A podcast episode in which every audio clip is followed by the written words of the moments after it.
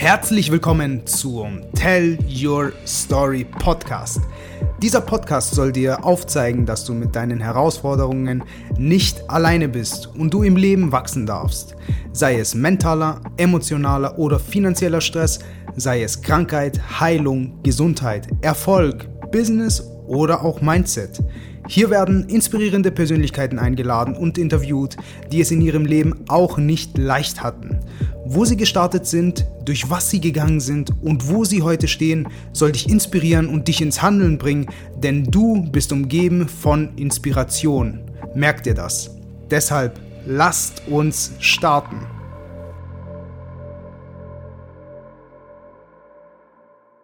Herzlich willkommen zu einer neuen Podcast-Folge. Heute habe ich einen besonderen Gast bei mir und für den einen oder anderen ist der Zahlungsanbieter Copecard ein Begriff oder arbeitet schon damit. Dr. Michael Klöpp ist Unternehmer, Investor, Mentor und Global CEO von Copecard. Er steht dafür, dass er gemeinsam eine bessere Zukunft gestalten will mit zielgerichteten Unternehmen. Mit über 20 Jahren Erfahrung in leitenden Positionen hat er einen ausgeprägten Unternehmergeist bewiesen über dem gesamten Globus bei Top-Unternehmen. Sein erstes Unternehmen gründete er im Alter von 16 Jahren.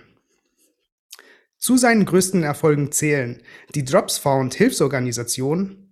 Er ist der Leiter der Institute of Entrepreneurship and Business Excellence und seine wundervolle Tochter.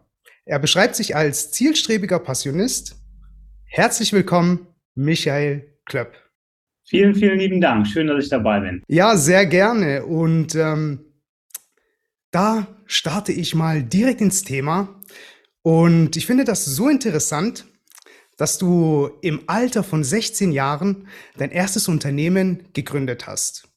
Wenn du uns mal dort ein bisschen in diese Story mit reinnimmst und uns mal erzählst, ähm, was das denn eigentlich für eine Idee war und wie du darauf gekommen bist, ähm, ja, dein erstes Unternehmen mit 16 Jahren zu gründen. Sehr, sehr gerne. Prinzipiell ähm, war das Ganze aus einer Not heraus. Das hört sich immer so toll an, 16 Jahre, aber das Ganze war ähm, so, die Registrierung war auch erst, wie ich, glaube ich, 17 war oder sogar 17,5. Ähm, aber ich habe dann tatsächlich mit 16 Jahren angefangen, ähm, Domains zu handeln, die sogenannten URLs, also die Namen, die man registrieren kann. Und ähm, zu der Zeit, das war boah, 1996 so rum, da ähm, waren halt noch sehr viele Domains frei. Und ich habe dann einfach gedacht, immer so viele Kommunen und Städte waren noch frei, also habe ich die registriert, aber auch ähm, ja, IHK zum Beispiel, Industrie- und Handelskammer, ähm, auch Sparkasse und andere Namen waren dann frei. Also IHK war, habe ich mir dann auch registriert und bin dann zu IHK hingegangen, habe gesagt, immer zu, die Domain war noch frei und ich würde ganz gerne ähm, euch die äh, wiederverkaufen, weil ich habe dies damals mit der Kreditkasse von meinem Vater überwiegend gekauft und der will da ja das Geld wieder zurückhaben. Und äh, dann ja, kam ein zum anderen, sie gesagt haben, hör mal zu, also viele Kommunen und Städte haben mich tatsächlich immer wieder gefragt, glaubst du, Michael, dass das Internet überleben wird? Mhm, das ist spannend.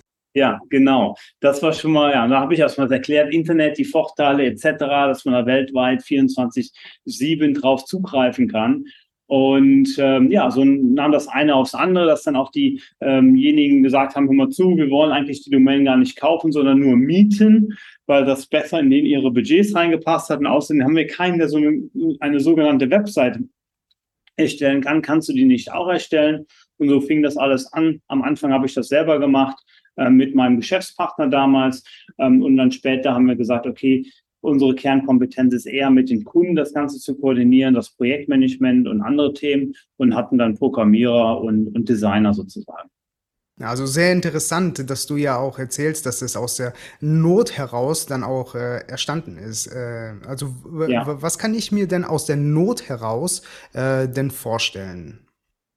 Das war, dass wir damals ähm, einfach Rechnungen schreiben mussten, durften, sollten. Das heißt, ähm, die, ja, diejenigen kamen dann zu uns und haben gesagt, immer zu, wir würden dir gerne das Geld geben, aber wir brauchen logischerweise eine Rechnung.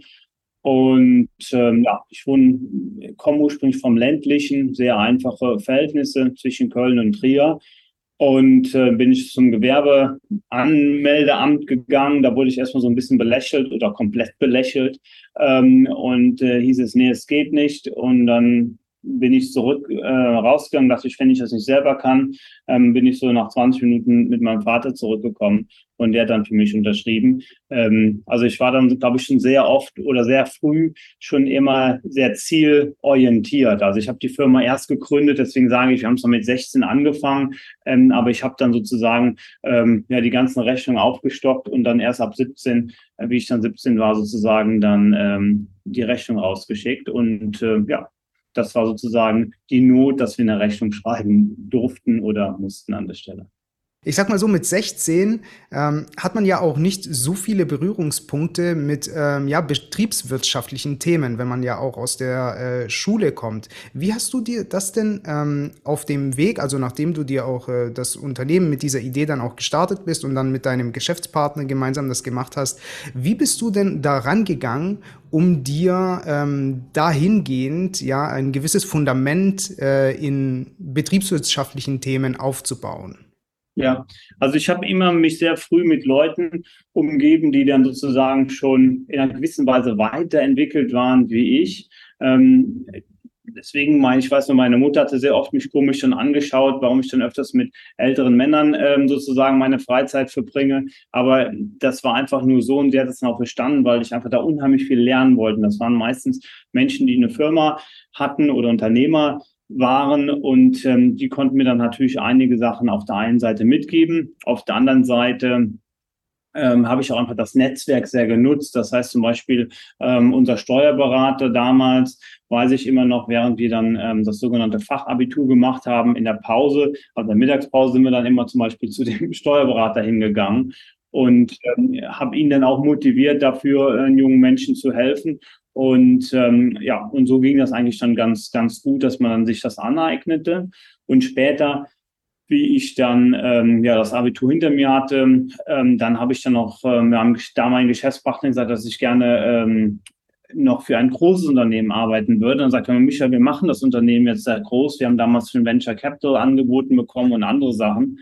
Und da habe ich gesagt, nee, ich meine mal so ein richtig großes. Sagt, was meinst du denn? Sag ich, ja, sowas wie Siemens. Und die hatten damals 450.000 Mitarbeiter. Äh, hatten da mal mit Freiberuf und alles drum und dran, vielleicht irgendwann mal um die, um die 30 oder so. Aber ähm, ja, lange Rede, kurzer Sinn, ich habe dann meine Anteile dann äh, verkauft oder mein, ja, das, das äh, die Firma dann auch ähm, aufgelöst und dann ähm, sozusagen für Siemens gearbeitet und dann duales Studium gemacht, wo ich dann dieses betriebswirtschaftliche dann nochmal ganz intensiv sozusagen lernen konnte, aber immer mit dem Hintergedanken, wie habe ich es in der Praxis gemacht. Mhm. Also da das dann dementsprechend auch äh, kombiniert mit der Praxis, also Theorie und Praxis gehen ja äh, sozusagen Hand in Hand. Ja, sehr spannend, was du auch äh, erwähnst, äh, gerade, ähm, dass das Umfeld sehr, sehr wichtig ist. Ähm, was, äh, also, was würdest du denn ähm, jungen Menschen oder allgemein, auch e-, egal wie alt jemand ist, ähm, ja, raten, ähm, wenn man sich was aufbauen will und ähm, man auch das Bewusstsein hat, man braucht ein anderes Umfeld, aber es ist ja relativ schwierig, sein bisheriges Umfeld zu ändern. Ähm, wie, was, was würdest du denn diesen Menschen denn raten? Ähm, also Nummer eins, ähm, glaube ich, ist es nicht nötig, dass man sozusagen direkt ähm, eine eigene Firma gründet mit 16 oder mit 18 oder mit 21. Ähm, prinzipiell würde ich da eher von abraten. Ähm, das heißt, ähm, nur weil das jetzt sozusagen in meinem Weg war, ähm, ich will nicht sagen, dass es jetzt richtig oder falsch ist, aber es kommt natürlich drauf an. Aber prinzipiell ist der erste Rat schon mal von anderen Menschen ähm, gerade am Anfang noch mehr zu lernen. Das heißt, ähm, auch für andere Menschen zu arbeiten. Ähm, und dementsprechend äh, bekommt man sozusagen Geld, indem man sogar ähm, Fehler macht und von den Fehlern lernt man. Also ich glaube, diese, diese ähm, Fehler die sollte man natürlich nicht wiederholen, aber einmalig, gerade am Anfang gibt es sehr viele Sachen, glaube ich, ähm, da soll man unheimlich dankbar sein, dass man für andere dann äh, arbeiten darf und die bezahlen einen dann sozusagen, dass man die, die, die, die Fehler ja sozusagen dann macht. Ja. Mhm. Sehr interessant. Ähm, du sagtest dann auch noch, dass du dir deine ähm, Anteile dementsprechend auch abgegeben hast, ähm, das auch aufgelöst hast und ähm, ja, dann auch weitergemacht hast. Und ähm, was kam denn nach diesem Punkt? Also ähm, für mich war das so, dass ich ich dann einmal eine Firma gegründet hatte und die dann sozusagen dann ähm, später verkauft habe. Ähm, ich hatte damals sozusagen, das war dann mein Name war sozusagen ähm, voll mit integriert in der in der Firma und deswegen habe ich gesagt, immer ich will das jetzt auflösen, weil ich bin ja auch draußen. Nicht, dass irgendwas mal passiert, Kunden sind unglücklich und auf einmal lese ich dann in den Medien sozusagen meinen Namen ähm, und deswegen ähm, habe ich das dann auf ähm, ja drei verschiedene Firmen damals verteilt weil ich wollte damals schon, dass es dann halt auch fair bleibt. Ja, wir hatten also dann ähm, viele Domains und ich wollte einfach nur, dass ähm, dass dann nicht nur ein Marktführer ist, sondern dass es verschiedene. Und äh, mit der Prämisse habe ich das sozusagen tatsächlich dann auf drei Firmen ähm, überteilt. Und mein damaliger Geschäftspartner hat das Ganze ähm, dann mit äh, seinem Teil, das waren, glaube ich, noch so ein Drittel, äh, weitergeführt. Und die Firma existiert immer noch. Äh, Headquarter ist bei ihm in Köln. Ich glaube, die sind mittlerweile über 70 äh, Mitarbeiter und ähm, ja, und, und das passt ganz gut. Für mich war es, wie gesagt, dann wichtig, dass ich jetzt nochmal ähm, ja, bei in anderen Unternehmen lerne, auch sehe, wie es wie es andere machen. Also ich hatte einen unheimlichen großen Drang nach wie vor, da immer so eine Weiterentwicklung zu spüren und auch immer zu schauen, wo kann ich noch zusätzliche Sachen lernen. Und bei mir war es dann einfach, dass ich dann die Chance genutzt habe, ein Studium zu machen, das sogenannte duale Studium. Und dann habe ich für drei der Top 500 Unternehmen der Welt ähm, gearbeitet damals. Ähm, das waren ähm, unter anderem, wie gesagt, Siemens, Deutsche Bank und Daimler Chrysler. Aber dann auch noch ein paar Mittelständler, wo ich einfach gesehen habe, wow, immer wenn meine Lernkurve so zu Ende ging, habe ich gesagt, nach zwei, drei Jahren, hey, ich will nochmal wechseln. Und das habe ich dann so eine, ja, so eine gute Zeit lang äh, dann auch gemacht. Mhm. Und ähm, danach hat dich dieser Weg dann auch ähm, weitergebra also weitergebracht dann zu äh, Copecard oder wie, wie bist du denn zu Copecard gekommen oder kam noch etwas dazwischen? Nee, danach kamen dann noch einige Sachen, ähm, zum Beispiel nachdem ich das dann gemacht habe. Also ähm, ich war dann manchmal direkt bei den Firmen angestellt und manchmal sogenannter Managementberater. Das heißt, äh, man hat dann immer so Projekte, ähm, im Bereich Strategie, aber ich war auch immer sehr dran gelegen, dass ich das implementieren konnte. Aber ich habe immer, wenn ich so Sachen gemacht habe, gesagt, immer nebenbei will ich noch in der Lage sein, in mittlere oder kleinere Firmen A zu investieren oder B selber welche aufzubauen, wenn die nicht in irgendeiner Weise zur Konkurrenz stehen zu den aktuellen Produkten der Firma.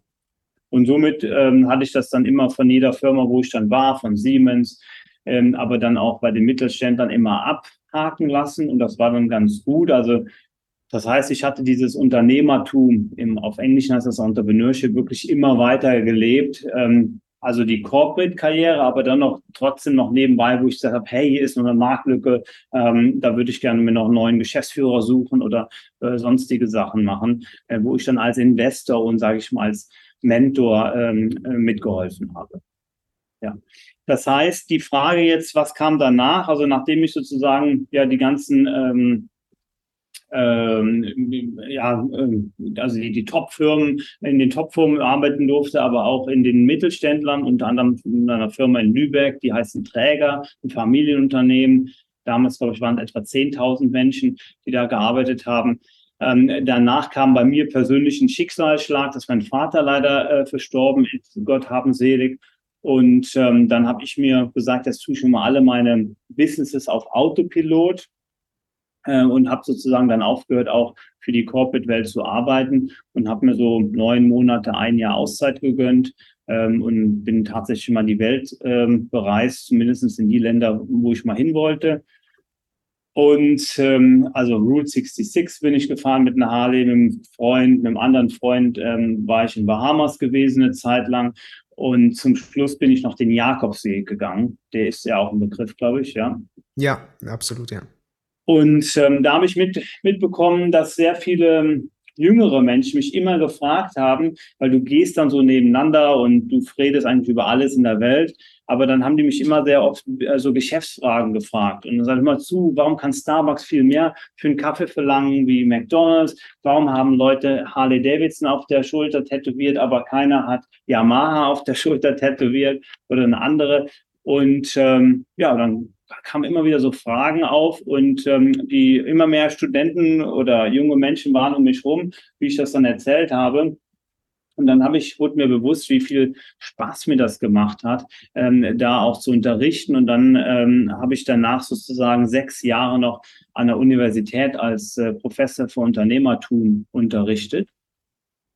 Und ähm, das war auch eines meiner Highlights, was ich dir im Vorfeld geschrieben hatte, wo du gesagt hast, hör mal, Michael, was ist eigentlich, äh, was dich so noch, ähm, wo, worauf du stolz bist? Und das ist unter anderem ein Institut, was ich danach auch eröffnet habe, wo Studenten, junge Menschen ihre Geschäftsidee präsentieren können und dann sozusagen eine, eine Hilfe bekommen, ähm, die, die Starthilfe, sage ich mal, die ersten ein, zwei, drei Jahre, die Firma dann zu gründen.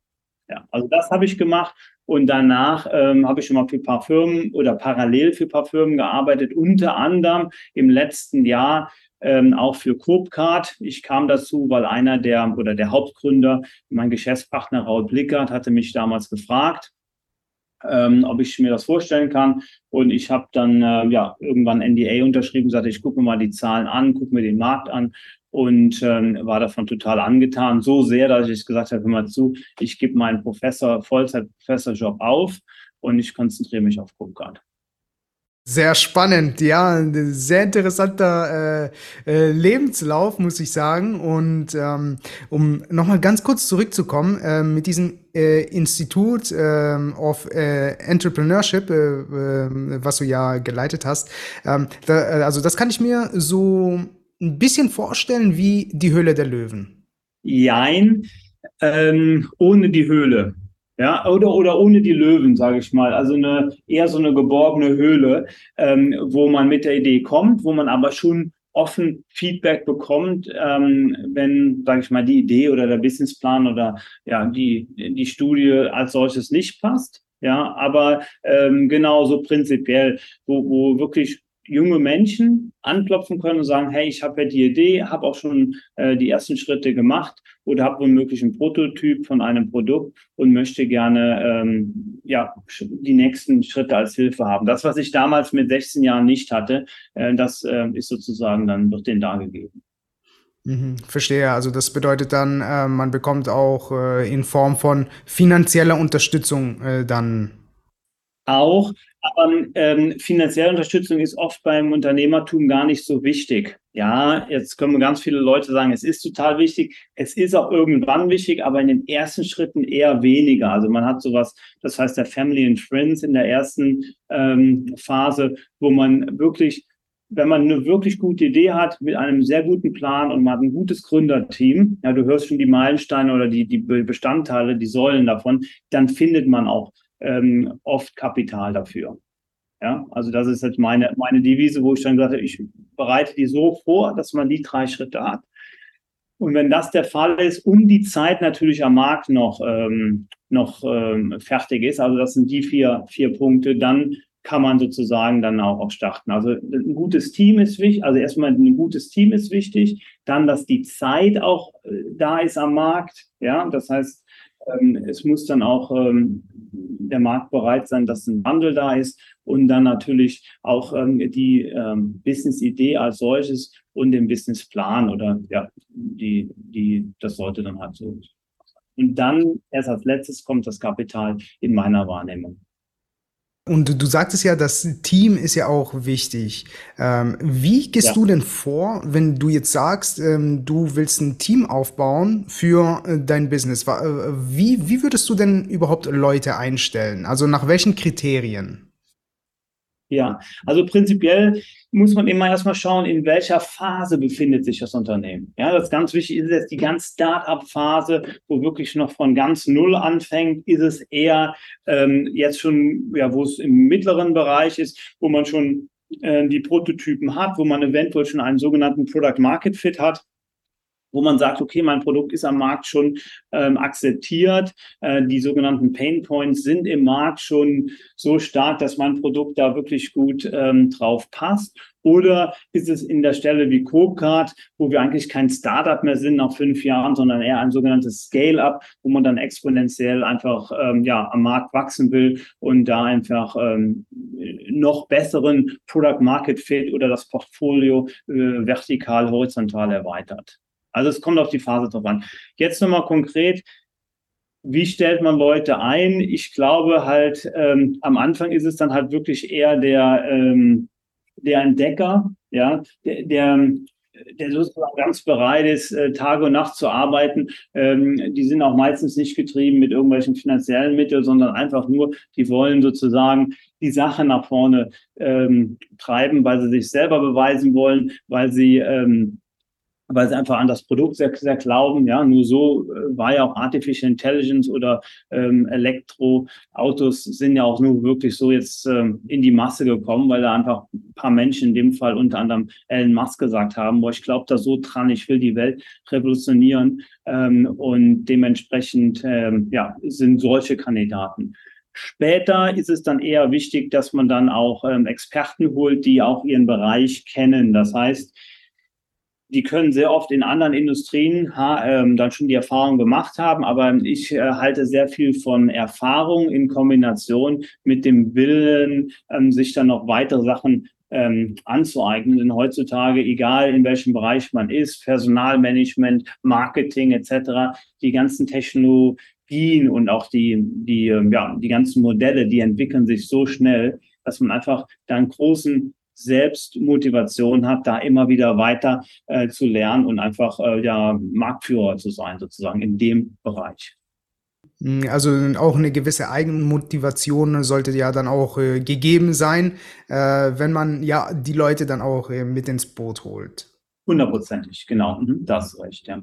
Um nochmal ganz kurz äh, zurückzukommen, was mir äh, so im Gedächtnis jetzt geblieben ist, ähm, äh, also es hat sich wirklich jetzt eingebrannt, muss ich wirklich sagen. Du hattest gesagt, ja, bei, ähm, äh, sagen wir jetzt mal, ähm, bei einigen Motorradjacken oder sonst irgendwie, da hast du gesagt, ja, es steht nicht Yamaha drauf, sondern Harley Davidson.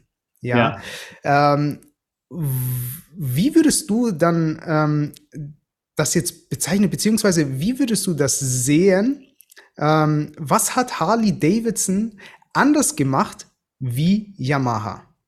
Okay, also ich kann dir zu jedem so eine Geschichte erzählen, weil ich das an der Uni jetzt äh, schon länger gemacht habe, aber dann gerne mal jetzt mit Harley Davidson, ich habe es von Tesla, ich habe es von McDonalds, ich habe es, äh, also es gibt immer, wenn du mal hinterschaust zwischen die Geschäftsmodellen, das ist erstmal sehr interessant. Das heißt, du musst erstmal verstehen, was für Geschäftsmodelle sind dahinter. Konkret jetzt bei Harley Davidson, ich persönlich habe dir gesagt, ich bin die Route 66 gefahren, mit ähm, ja, meinem, Damen, meinem besten Freund, der ist äh, aktuell 77 Jahre jung, alt. Ich habe ihm damals geholfen, eine Firma zu verkaufen, habe gesagt, immer zu, du hast übrigens noch ein, ähm, ja, etwas von der Bucketlist bei dir, bei mir frei, da mache ich mit.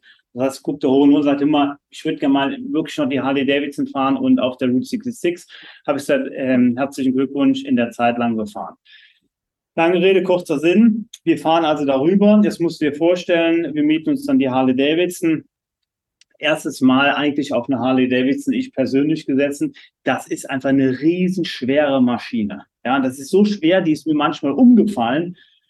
Und ähm, dann ist es total peinlich, du hast dann die Rocker-Sachen an und irgendeiner muss dir helfen, das Motorrad wieder aufstellen. Ja, also ist ja absolut. Ja, total. Und dann denkst du ja, aufstellen, okay. Dann ist das total heiß. Ähm, also die, der, die ganze Technologie an diesem ähm, Gerät ist wahrscheinlich so 20 Jahre hinterher. Ähm, weil da ist wirklich nicht so jetzt ganz, wenn du jetzt so Yamaha hast oder sonst, die haben wirklich ganz viel Technologie und ganz toll drin. Dann ist es auch sehr laut. Ja, man, man, das ist auch dann ganz toll, aber es ist nur ganz toll, wenn du ähm, vielleicht eine halbe Stunde am Tag fährst, aber wenn du dann so acht Stunden da drauf sitzt, dann ist das, ja. Und außerdem verbraucht das Gerät auch noch unheimlich viel. Und dann kommst du dahin und dann fährt auf einmal einer mit und du fährst mit denen in der Kurve und liegst dann so und das schwere Gerät links und rechts und auf einmal fährt einer ganz gemütlich vorbei, siehst du, ist eine Yamaha. An der nächsten Tankstelle haben wir den gesehen. wir fahren mit den Harley Davidson rein. Die anderen Harley Davidson parken auch. Der Yamaha steht daneben mit noch einem anderen Yamaha. Und mein Freund guckt mich an und sagt, willst du wechseln? Und sage ich, nie im Leben. Das heißt, wir sind einfach so davon überzeugt, von dieser Harley Davidson, von dieser Kultur, dass wir sagen, boah, ich liebe dieses, diesen Style des Motorradfahren, obwohl das so viele Nachteile eigentlich hat. Wie hat das Harley Davidson geschafft? Die haben eine Community gebaut. Das heißt, Harley Davidson ist eigentlich als solches keine Motorradfirma. Ich weiß, das hört sich was komisch an, aber dann, wenn sie in dem Bereich Motorräder voll, ja, sage ich mal, mit, Mitbewerber wären, dann würden sie die ganzen neuen Technologien mitmachen müssen. Aber wenn du zu Harley Davidson gehst, dann kaufst du eine Harley Davidson und kriegst eine Karte, so eine Art Kreditkarte, da steht Harley Davidson Ownership Club, Hock Club drauf. Und die laden dich dann ein, am Freitag, Samstag oder Sonntag in einer Gruppe wohin zu fahren. Und das ist jetzt ähm, in der Stelle ähm, die Bedeutung von Harley Davidson, dass man, wie, wie gesagt, dieses Gefühl damit verbindet und, und diese Emotion und nicht als solches nur die Technologie des Motorrads. Das bedeutet ja, eine gewisse Art und Weise von einer Community aufzubauen, also wie du auch so schön gesagt hast, ja, eine Kultur auch aufzubauen, damit man sich auch identifizierte dann auch äh, dann damit. Total. Ja, und das ist aber, wie gesagt, jetzt das Businessmodell jetzt von Harley Davidson. Bei McDonalds wissen wir beide ja, äh, nach äh, dem Founder, ja, ist es halt Real Estate. Ja, ich hatte das vom Founder immer an der Uni unterrichtet und dann gingen die Augen auf, wie, die sind nicht, ja? wenn du jetzt denkst, Domino Pizza, die sind zum Beispiel eine E-Commerce-Firma, die waren die ersten, wo du Pizzas über Fax und über SMS damals noch bestellen konntest. Ähm, das heißt, die äh, meistern die Technologie, die die, die können, die verkaufen jetzt zufällig Pizza, die könnten aber auch was anderes verkaufen. Die, denn ihr Core-Business ist sozusagen dann in dem Fall ähm, ja digital ähm, äh, Anbieten von von von, ähm, von von Sachen, die dann verkauft werden, also diese Technologie ähm, und äh, McDonald's an der Stelle eigentlich Real Estate und an der Stelle ähm, jetzt von Harley Davidson ist es halt die Community Management, ja, das Community genau aus so welchen Beispielen, indem wir mal einen äh, kleinen Deep Dive äh, da machen und ein bisschen mehr recherchieren, wie nur oberflächlich,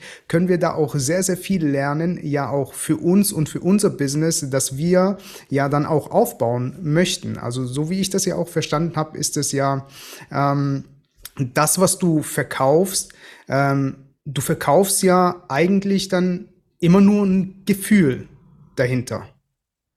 Oft. Ja, also ähm, ja, oft ähm, wird es dann aus Emotionen gekauft, aber die Leute kaufen ja die Produkte nicht nur, also wegen den Produkten ähm, von dir, sondern vielmehr auch, warum du die sozusagen machst, auch von dieser innerlichen Überzeugung. Wenn du zu Harley Davidson in diese Werkstatt gehst, die sind wirklich da Musik in den USA, die haben uns direkt sogenannte Donuts gegeben und einen Kaffee, weißt du, dann konntest du direkt in dem ähm, in der Garage, also in der Werkstatt damit rumlaufen. Das war sozusagen eins. Ja. Äh, am, am, gleichen Tag zu Yamaha gehst und sagst immer, äh, kann ich bei euch auch in der Werkstatt mit rumlaufen und ein bisschen Rockmusik hören und Donuts essen? Die würden sagen, nein, auf keinen Fall, sie müssen bitte im Laden bleiben. Bei Harley Davidson war das, ist das komplett diese, diese Art halt. Also du hast absolut recht, man muss sehr oft dahinter schauen, ja, was ist wirklich das Geschäftsmodell und auch wenn man selber so ein, ähm, ja, sowas er, eröffnet und eine neue Firma gründet, ist, muss man halt wirklich nochmal hinterschauen, was, was steckt da wirklich hinter äh, und was ist auch der Mehrwert, was man dann als Firma sozusagen ähm, ja, den, den Menschen geben kann. Ja. Ich habe da noch zwei interessante Fragen. Ähm, also bezüglich deinen Erkenntnissen. Also das bedeutet, ähm, was waren denn so ähm, deine zwei oder drei Haupterkenntnisse aus deinem bisherigen beruflichen ähm, Werdegang? Wo soll ich anfangen? Ich glaube, das, das ist bei mir tatsächlich ein bisschen manchmal gemixt, auch mit meinen privaten ähm, Kenntnissen, ähm, weil man das manchmal nicht so ganz orten kann. Aber eine Sache ist sicherlich, jetzt in meiner Zeit und ich würde argumentieren, ich habe ja relativ früh auch angefangen, mich mit der Geschäftswelt auseinanderzusetzen. Ähm, das hatte natürlich auch Nachteile. Dafür habe ich halt andere Sachen ähm, an, zu der Zeit nicht gemacht. Ja, ich bin dann vielleicht nicht so gut in, weiß ich was, Fußballspielen gewesen, ähm, wie jetzt ähm, meine damaligen Freunde oder noch, noch Freunde zu der Zeit. Ähm, aber eine Kenntnis, die ich damals immer hatte, ist, man sollte von seinen eigenen Fehlern lernen. Ja, ganz wichtig. Und dann die nächste Stufe ist, von anderen Menschen Fehlern lernen. Das ist halt noch besser. Und wie macht man das? Ähm, das Gleiche auch, könnte man auch sagen, halt, man kann halt bestimmtes Wissen auch von anderen Menschen bekommen. Das heißt durch Bücher, durch Podcasts wie hier. Ähm, und äh, wenn man sich da immer nur, nur ein oder zwei Sachen mitnimmt, dann hat sich das für mich persönlich zum Beispiel immer wieder gelohnt. Also das ist zum Beispiel eine große Erkenntnis, wo ich sage, ähm, ja, wirklich äh, von anderen Menschen ihren Fehlern, aber auch von anderen Menschen ihrem Wissen lernen. Das war schon mal eine Sache. Ähm, und dann auf der anderen Seite aber doch noch die Flexibilität haben und Sachen auch noch mit diesem Wissen auszuprobieren oder dann auch noch ähm, neu zu gestalten. Also das, du hörst das vielleicht, das ist so eine Art Balance. Auf der einen Seite sagst du, hey, wir haben das ganze Wissen und durch die Struktur und so sollen wir es machen. Auf der anderen Seite sage ich aber auch, das ist sehr wichtig und davon halte ich sehr viel. Ähm, auf der anderen Seite sage ich aber auch noch die Flexibilität haben und ähm, das heißt im Englischen dieses First Principle Thinking. Ja, also auf der Basis denken, was wollen wir tatsächlich erreichen? Und ähm, das, äh, das sind die beiden Sachen, die ich äh, jetzt so, so mitgeben ähm, äh, möchte an der Stelle, wo ich sage, okay, man soll halt trotzdem immer noch überlegen, dass man sich die Flexibilität erhält und dieses ähm, Unternehmertum oder Entrepreneurship oder wenn man schon in der Corporate-Welt arbeitet, dann kann man auch ein Intrapreneur sein, also Unternehmer im Unternehmen. Und ähm, das finde ich halt sehr wichtig, dass man immer die Sachen weitertreibt, weil wir sehen ja die Technologie, wie extrem die jetzt auch dann exponentiell wächst, wenn wir reden von künstlicher Intelligenz oder äh, 3D-Druck oder anderen Themen dann. Ne? Das waren ja jetzt deine Erkenntnisse aus dem Business äh, bisher und ähm, ja, mich ereilen immer wieder ähm, auch äh, Nachrichten von Menschen, die auch eine Familie haben, ja, auch äh, so wie du in diesem Fall. Und, ähm, und da heißt es, ja, ich möchte mir sehr gerne etwas äh, aufbauen, also im Nebengewerbe als Beispiel. Ähm, aber ich kann nicht, weil da fehlt mir die Zeit und äh, ich werde wahrscheinlich dann auch meine Familie vernachlässigen. Ja, ähm, wie schaffst du denn diese, die, diesen Spagat, sage ich mal, um ähm, ja eine gewisse Balance auch äh, herzustellen?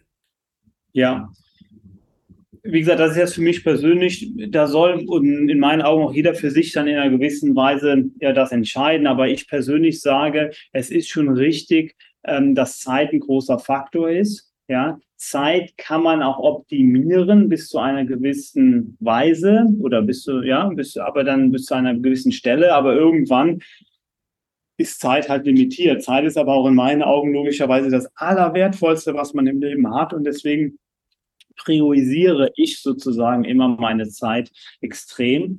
Ähm, und äh, mir ist unter anderem auch sehr wichtig, Zeit mit meiner Familie, äh, mit meiner Frau, meinem Kind, aber auch mit meiner Mutter ähm, und äh, mit Freunden auch. Und dementsprechend muss man das A priorisieren. Aber was ich dann zum Beispiel mache, auch mit meinem Kind, ist, ich habe, oder mit meiner Mutter auch, dass ich sehr intensive äh, ähm, ja, Phasen und Zeiten mit denen dann verbringe. Das heißt, ich habe einen Bekannten, der wohnt in dem Dorf, wo ich wohne, und der wohnt dann direkt neben seinen Eltern. Er heißt noch glücklich, beide leben noch.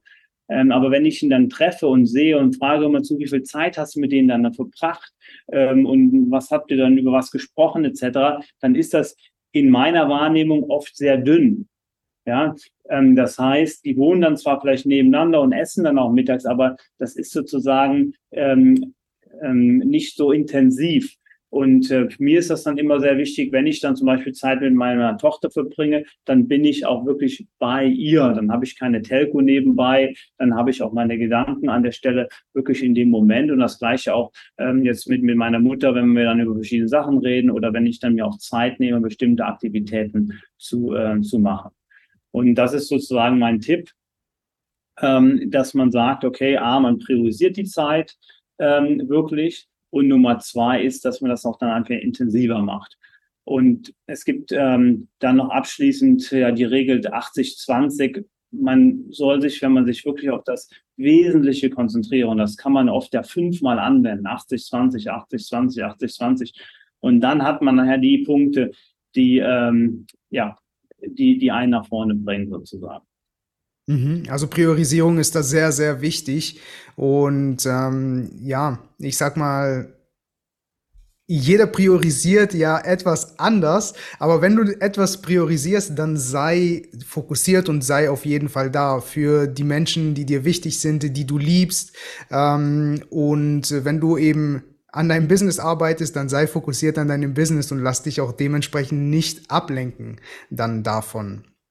Ja. Ähm, ein nächster Punkt, was ja auch wiederum sehr wichtig ist, ähm, bezüglich äh, Priorisierung, wie du es auch gerade eben so schön erwähnt hast, ähm, ist ja wiederum, dass du mit deinem Körper ein gewisses Fundament haben solltest. Ja, denn ich persönlich finde, wenn der Körper nicht mitmacht, dann kannst du mental und emotional gar nicht ähm, ja auf einer gewissen Höhe sein und ähm, dich mit äh, verschiedensten Themen und ähm, ja beschäftigen und dein Business auch vorantreiben, ja, sei es auch mit Menschen im Business oder oder sonst irgendwie in irgendeiner Art und Weise, ja, ähm, wie wichtig ist denn für dich körperliche Fitness? Also ich sehe es ja auch gerade, dass du körperlich fit bist und wir hatten uns ja auch äh, auf einem Event auch schon kennengelernt und ähm, ja, machst einen sehr, sehr fitten Eindruck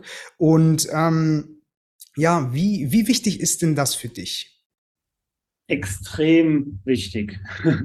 ähm, ja, also das ist äh, sehr ex extrem wichtig und ich glaube, ähm, neben der Zeit ist das Wichtigste, was wir haben, auch einfach unsere Gesundheit. Ja, und das, das sollte man dann auch so priorisieren. Ja, das heißt, seine Zeit extrem wertschätzen, A, aber ähm, noch viel mehr seine Gesundheit. Und ähm, für mich ist es dann auch ähm, Body and Mind, also auch, auch der, der, der geistige Zustand, dass man dann sagt, man nimmt sich eine Auszeit am Tag äh, für sich selber, sogenannte Me-Time oder ich nenne sie manchmal auch Thinking Time, also wo man nur mal Zeit hat, auch mal Sachen mal durchzudenken, ja, wo man sich die richtigen Fragen stellt und sich dann nicht von irgendwelchen Social Media oder sonstigen Sachen ablenken lässt. Ähm, und das muss aber nicht manchmal so extrem lange sein. Ja, aber ähm, was ich dir empfehlen kann, ist, dass man es regelmäßig macht. Wie Zähne putzen. Es bringt nichts, wenn man dann einmal im Jahr acht Stunden Zähne putzt. Ähm, aber es bringt auf jeden Fall was, wenn man das jeden Tag ähm, ein, ein, bisschen macht, sozusagen. Ja, und das sollte man nicht, diese Zinseszinseffekte, die dahinter stecken, die soll man nicht ähm, unterschätzen, äh, in meinen Augen dann. Ja. Mhm. Ähm, das, was du gerade erwähnt hast mit der Thinking Time, äh, das finde ich auch wirklich sehr spannend. Äh, ja, wenn du zwei, drei Sätze darüber äh, verlieren möchtest, ja, wie du daran gehst an diese Thinking ja, Time, weil, weil, weil, ich, weil ich höre das jetzt zum ersten Mal, dass man sich speziell nur fürs Denken da Zeit nimmt. Ja, also ähm, es kommt auf die Frage natürlich drauf an. Das heißt, also ich empfehle dann ein leeres Blatt Papier und Stift und dann die richtige Frage sich aufzuschreiben und dann einfach sich nur mit dieser Frage konzentriert beschäftigen. Ja, und wenn irgendwas anderes kommt und ist anscheinend irgendwie ganz wichtig, so ein, äh, ein Gedanke von links oder rechts, dann kann man den auf einen anderen Zettel aufschreiben und sagen, so, dann ist das abgelegt aber am allerbesten ist, wenn man ganz konzentriert ähm, ähm, das macht. Man kann das dann mal ganz extrem sozusagen noch, ähm, noch ausbauen, dass man an einer bestimmten Stelle dann nur hingeht. Ja, Handy und äh, Störfaktoren sollten logischerweise dann ausgeschaltet sein für die Zeit. Ähm, und dann sich sozusagen mit einer Frage beschäftigt, die einen entweder persönlich oder im Geschäft wirklich vielleicht zehn Schritte nach vorne bringt. Und dann wirst du sehen, dann ist manchmal noch sinnvoll, zeitlich und ähm, finanziell einmal nochmal drüber nachzudenken und es dann aber auch ähm, dann dementsprechend auch durchzusetzen. Weil zu oft sind wir ja im täglichen Leben einfach in unserem ähm, Hamsterrad oder Rad, ja, wo wir dann wirklich dann ähm, die Sachen abarbeiten, ähm, einen Termin vielleicht nach dem anderen bei dem einen oder anderen ähm, oder wer, wer jetzt arbeitet, dann muss er acht Stunden dann wirklich voll auf der Arbeit konzentriert sein. Ähm, aber da ist es in meinen Augen sehr wichtig, dass man sich dann nochmal Zeit für die richtigen Fragen auch nimmt ja, das ist eigentlich soweit das Ganze. Also empfehle ich, wie gesagt, da ähm, sich die Störfaktoren auszuschreiben, die richtige Frage für einen selber, entweder ist das eine persönliche oder fürs Geschäft aufzuschreiben. Und ähm, man wird überrascht sein, ähm, was man alles schon für Wissen hat und auf was für Antworten dann man kommt. Mhm, sehr spannend, ja. Also setz das sehr gerne um, äh, wenn du ja bis hierhin auch äh, mitgehört hast. Mach das unbedingt und ich werde das auch auf jeden Fall machen. Sehr gut. Und ähm, ich habe immer eine Lieblingsfrage, die ich bei fast jedem äh, Podcast stelle. Und Gerne. das ist, ja, wo siehst du dich denn selbst in fünf bis zehn Jahren auf beruflicher und oder äh, privater Ebene? Ja. Ähm, also mein, mein Role Model, wie man so schön sagt, wenn du mich danach gefragt hast, dann wäre es immer mich selber in fünf oder in zehn Jahren. Weil ich glaube, und ich habe das gestern sogar noch mal, vorgestern mit meiner Frau noch mal ganz intensiv ähm, auch besprochen, ähm, wie wichtig es ist für uns Menschen, dass man sich permanent auch weiterentwickelt. Und das siehst du auch jetzt, ähm, wenn man jetzt so meinen Werdegang ähm, sich anhört, wo ich sagte, hey, ich hatte schon die eigenständige Firma, habe damals mehr verdient wie unsere Gymnasiallehrer, wollte aber trotzdem ähm, nochmal sozusagen von Null anfangen und in der, in der Corporate-Welt nochmal lernen etc. Aber ich habe nicht von Null angefangen, denn ich hatte immer noch das Wissen von vorher. Und ich glaube, das ist etwas, was uns Menschen einfach ähm, ja immer motiviert, dass man sich immer persönlich, aber auch im, im, im, beruflichen in einer gewissen Weise weiterentwickelt. Das heißt nicht, dass man jetzt jeder so einen extremen äh, Drive haben muss und sagen, man will die ganze Welt verändern, aber in einer gewissen Weise interessiert uns ja immer das eine oder andere, wo man sich dann noch noch weiterentwickelt. Also in fünf oder zehn Jahren sehe ich sozusagen ähm, mich selber ähm, extrem nochmal weiterentwickelt. Ähm, es gibt noch einige Bereiche, wo ich auch noch, ähm, ja, noch, noch Sachen äh, machen will. Das hat auch teilweise mit dem Sport zu tun, das hat teilweise aber auch zu tun jetzt mit der Hilfsorganisation, die du am, am Anfang erwähnt hattest. Die habe ich gegründet, nachdem ich das erste Unternehmen verkauft habe, wo ich gesagt habe, hey, ich will jetzt eigentlich was spenden und aus, auch aus einer Not heraus, weil ich dann keine Organisation gefunden hatte, die keine administrativen Gebühren hatte, habe ich sozusagen dann selber eine gegründet, die keine administrativen Gebühren hatte. Und da habe ich zum Beispiel auch vor, dass ich noch einige äh, Projekte äh, erreicht habe. Also da habe ich schon eine große Vision, ähm, aber natürlich auch jetzt für, für Kobgard an der Stelle, ja, wo wir da wirklich noch horizontal und auch vertikal, also mehr Länder, mehr Produktportfolio für unsere ähm, Kunden dann anbieten sozusagen. Ja, finde ich äh, sehr spannend, ja, ähm, das dann auch äh, ja so zu sehen, ähm, ja, wo man sich denn äh, in der Zukunft ja dann auch äh, sieht, ja, dass man auch eine gewisse Vision ja auch äh, für sich selbst ja auch ähm, hat. Mm, und ähm, in diesem Bereich, wenn man sich ja auch persönlich weiterentwickeln möchte und ähm, ja auch eine eigene Vision ähm, ja, hat, äh, benutzt man ja gewisse Tools, wie zum Beispiel ein Vision Board. Hast du auch ein Vision Board oder läuft es dann bei dir ein bisschen anders ab? Gute Frage. Also Vision Board, denke ich, ist eigentlich sehr wichtig. Ich persönlich habe keins. Meine Frau ähm, hat aber im englischen ähm, Sprachlichen sogar äh, ja so ein, noch einen Kurs, wo sie sozusagen ähm, noch Menschen hilft, äh, sich das aufzubauen. Ich persönlich äh, halte es für sehr sinnvoll, nachdem ich gesehen habe, wie gut es bei ihr funktioniert hat. Für mich persönlich ähm, ist es schon so, dass ich ähm, da mich auch in regelmäßigen Abständen nochmal hinsetze und sage, ähm, gehe ich in die Richtung, wo ich auch hingehen will. Also genau wie diese Thinking Time, ja, ist es, wo ich nochmal dann nachdenke, hey, ist das wirklich, wo ich in einer gewissen Weise äh, mich dann auch hinentwickeln will, weil zu, zu oft ist man dann ja, wenn man dann auf dem Schiff ist, Ne? Und dann hat man den Kompass und man weiß so, ein paar äh, minimale Grad links oder rechts machen dann halt einen riesen Unterschied. Und deswegen, ähm, ja, gucke ich drauf, aber ich bin nicht derjenige, der sagt so, ich will genau jetzt äh, äh, drei Hunde haben, äh, fünf Kinder etc., ähm, sondern es geht bei mir so eher in ähm, ein bisschen, ja, ich würde sagen, flexibler ist das an der Stelle. Ähm, und die Ziele sind so ein bisschen eher höher. Ja, ja, ich will eine Familie haben, aber wie viele Kinder oder so, das, das wäre dann zum Beispiel nicht dann äh, an, an der Fall. In, in dem gleichen Fall auch ähm, jetzt mit der Firmenvision, ja, wir haben zum Beispiel eine sehr klare Firmenvision in einer gewissen Weise, aber die gibt trotzdem noch genug Flexibilität, weil ähm, auf dem Weg ähm, unterwegs würden noch so viele Sachen kommen, auch neue Technologien, neue Sachen sich entwickeln, neue Märkte, wie jetzt die Creator Economy, dass man da in meiner Wahrnehmung halt ähm, zum Beispiel jetzt auch im, im Bereich Vision Board fünf Jahre oder so auf jeden Fall noch viel Flexibilität haben soll, zumindest wenn es über fünf Jahre, zehn Jahre, 15 Jahre hinausgeht. Ja, super. Also das, äh, was ich äh, auch gerade heraushöre, ähm, du ähm, hast ja auch eine gut ausgeprägte Intuition, sage ich mal. Ne?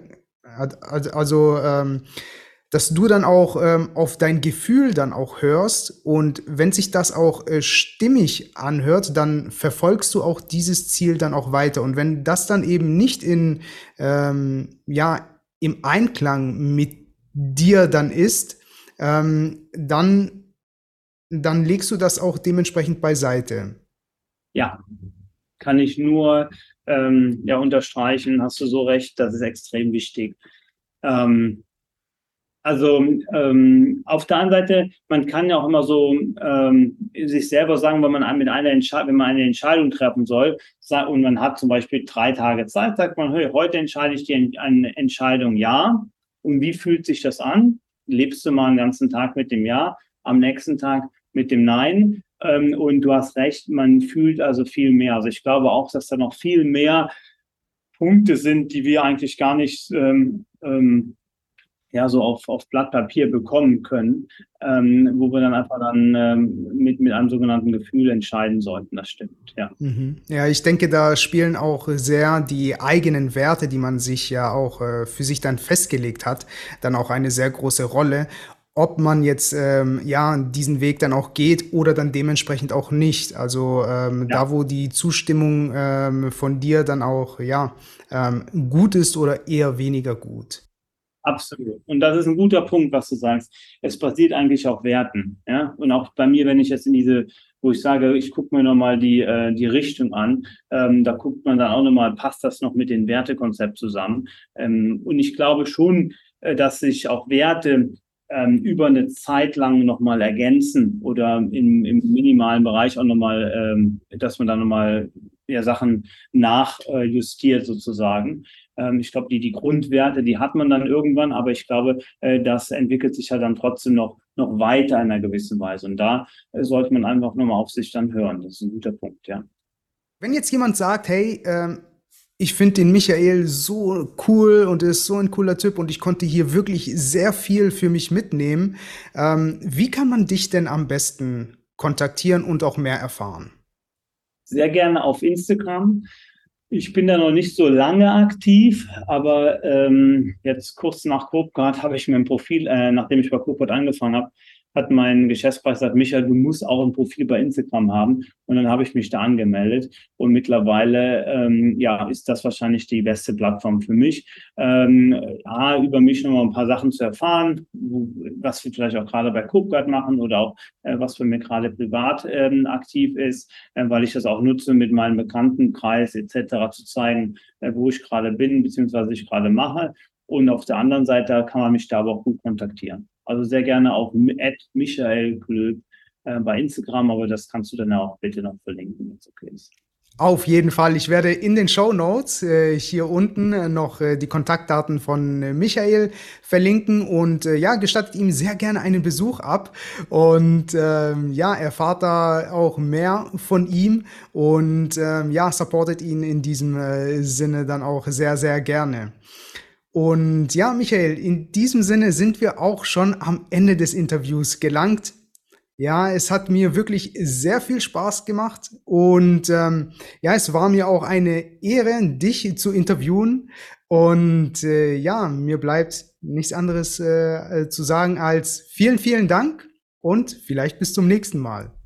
Ja, vielen lieben Dank für das angenehme Gespräch und ja, allen da draußen alles Gute. Liebe Grüße.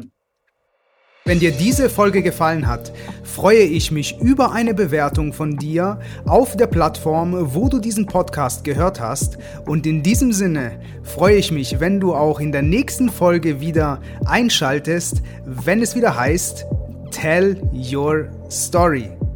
Mehr von Record Your Story und mir erfahrt ihr auf unserer Webseite und auf dem Instagram-Kanal, welche ich sie euch in die Show Notes hinzufüge.